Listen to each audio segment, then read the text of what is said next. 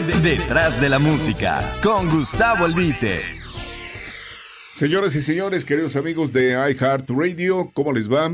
Mi nombre es Gustavo Albite Martínez de Radio Felicidad.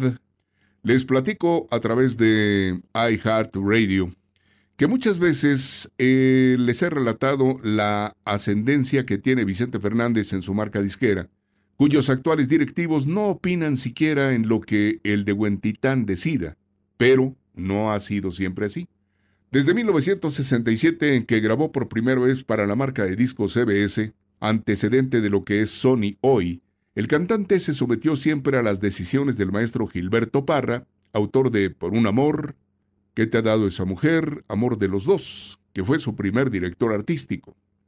El maestro Parra se opuso algún día a que el charro grabara antes que nadie se me olvidó otra vez de Juan Gabriel tema que el divo de Juárez le propusiera directamente, el maestro Parra adujo que era de mala suerte grabarle a un compositor con las características personales de Alberto Aguilera Valadez.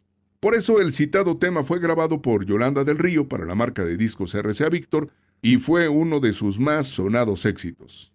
En otra ocasión, los jerarcas de esa marca transnacional del sello naranja, así le llamaban, ordenaron que el jalisciense interpretara de que te quiero, te quiero de los maestros Rubén Fuentes, Mario Bolina Montes y Eduardo Magallanes, canción ganadora de un festival nacional con Gilberto Valenzuela, el Zaguaripa, llamado así por su tierra natal en Sonora, a lo que el señor Fernández se opuso por tratarse de una segunda parte.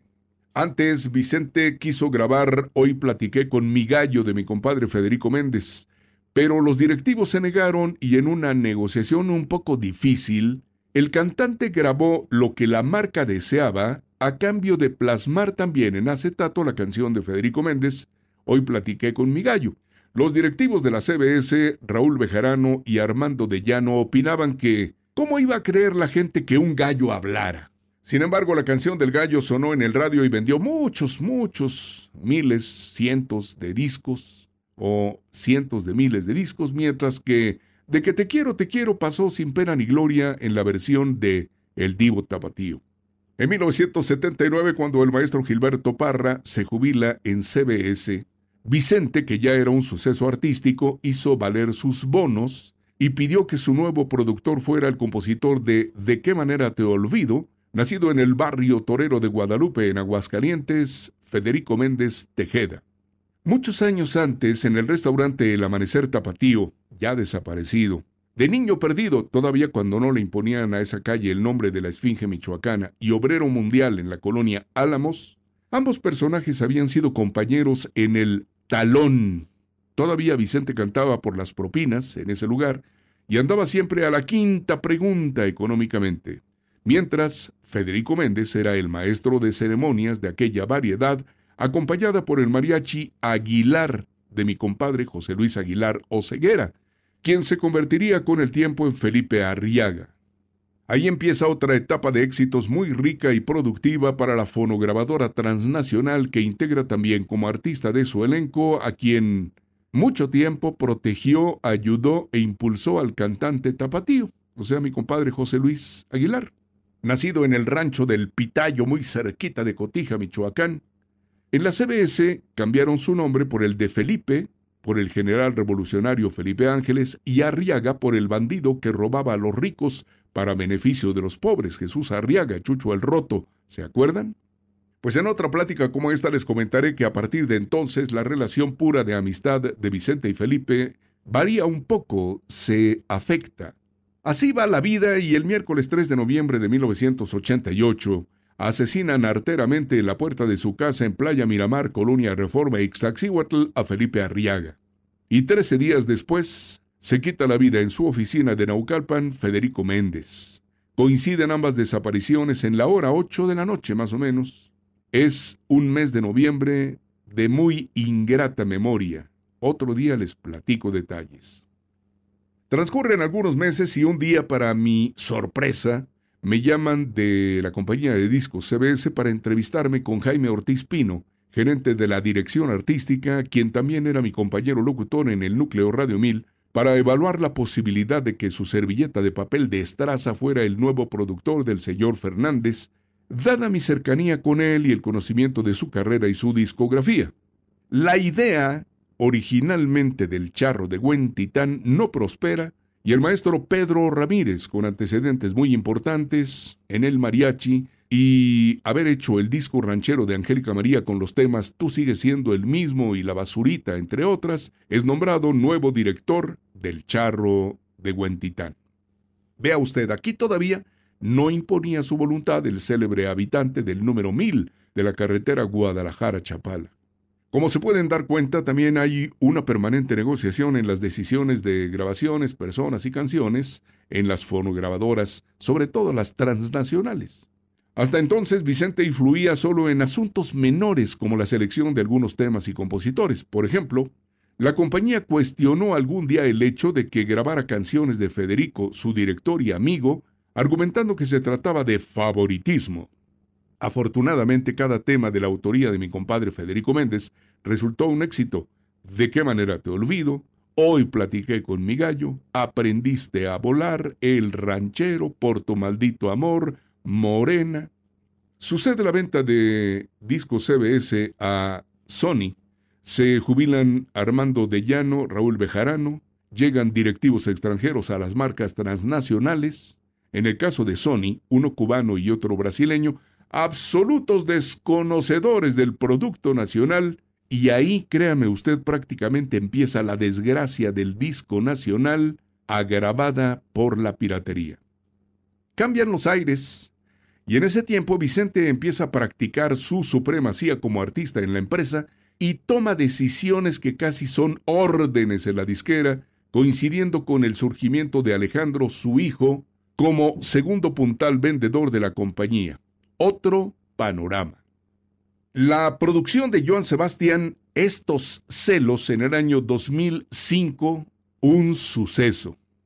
Existe una diferencia entre Joan Sebastián y Vicente Fernández, el choque de vanidades, se contrapuntean y aunque existe la planeación de una segunda producción, esta se lleva a cabo hasta el año 2011 que ya no tiene absolutamente ningún éxito. Bueno, pues esa producción, la segunda de Joan Sebastián, el gris disco de tangos, dirigido, producido, casi arreglado, promovido, casi vendido por Vicente Fernández, y el resto de álbumes hasta su retiro y después son decisiones absolutas del ídolo de México. Unas medio funcionan, pero otras de plano, no. Claro, nadie nace sabiendo de todo. La verdad, retirado y con varias producciones guardadas y remasterizadas por Pedro Ramírez, también retirado, bueno, eh, fallecido ya, el futuro del divo jalisciense es incierto, básicamente por el desconocimiento y el desinterés manifiesto de los actuales directivos de Sony que de disqueros tienen lo que Trump tiene de cuerdo y honesto. Y creo que también en eso tienen que ver la tecnología y la nula exposición de música ranchera en los medios. Pero caray, la intención del comentario es platicarles que el señor Fernández desde hace mucho tiene como hobby cambiarles la jugada a los compositores, lo que yo opino es una falta de respeto para los creadores, pero si ellos se dejan. La primera vez que esto sucede fue con el autor de El Taur, el maestro Adolfo Salas. Sí, se la grabó, pero le cambió completamente la temática y la letra. Por eso son diferentes las versiones de El Taur con Vicente Fernández y con Los Tigres del Norte. Luego, en abril de 1988, el maestro Adelfo Hernández le presenta para su grabación su corrido El Cimarrón y Vicente le adapta la letra a una circunstancia diferente, aduciendo que el cimarrón es un borrego y le puso El Cuatrero. Otra historia. Del autor original solo quedó el nombre. Otra. A la letra de Estado Civil Amantes del maestro Manuel Eduardo Toscano, también le varió parte de la letra apoyándose en una falsa moralina rara y poco creíble.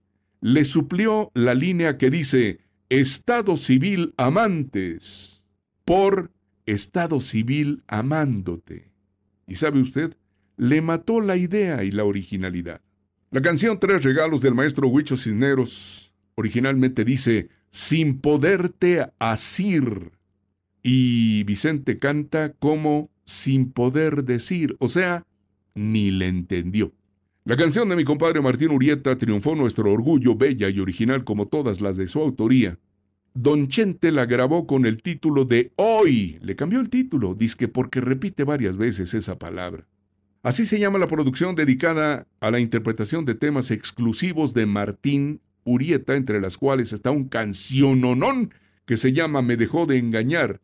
Qué bueno que a esa no le cambió nada, pero ahí, sin que tuviera que ver con el resto del contenido, eh, sin que tuviera que ver nada, incluyó un tema que a mí me parece fatuo y un poco soberbio titulado Un hombre con suerte, que la gente ni siquiera ha pelado.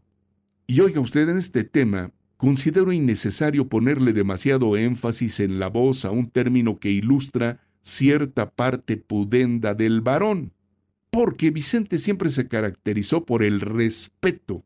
Pero bueno, el comentario final puede ser, a ver, aléguenle al árbitro. Mire, son detalles que ocurren y que nadie más les va a comentar nunca. En este caso, hasta que ustedes lo escuchen, solo lo sabemos los compositores citados, el ídolo y su servilleta de papel de estraza. Al fin y al cabo, todo esto es historia pura, extraída del archivo mental nada más. Queridos amigos, hasta que nos volvamos a encontrar, que Dios los guarde en la palma de su mano. Detrás de la música, con Gustavo Albite.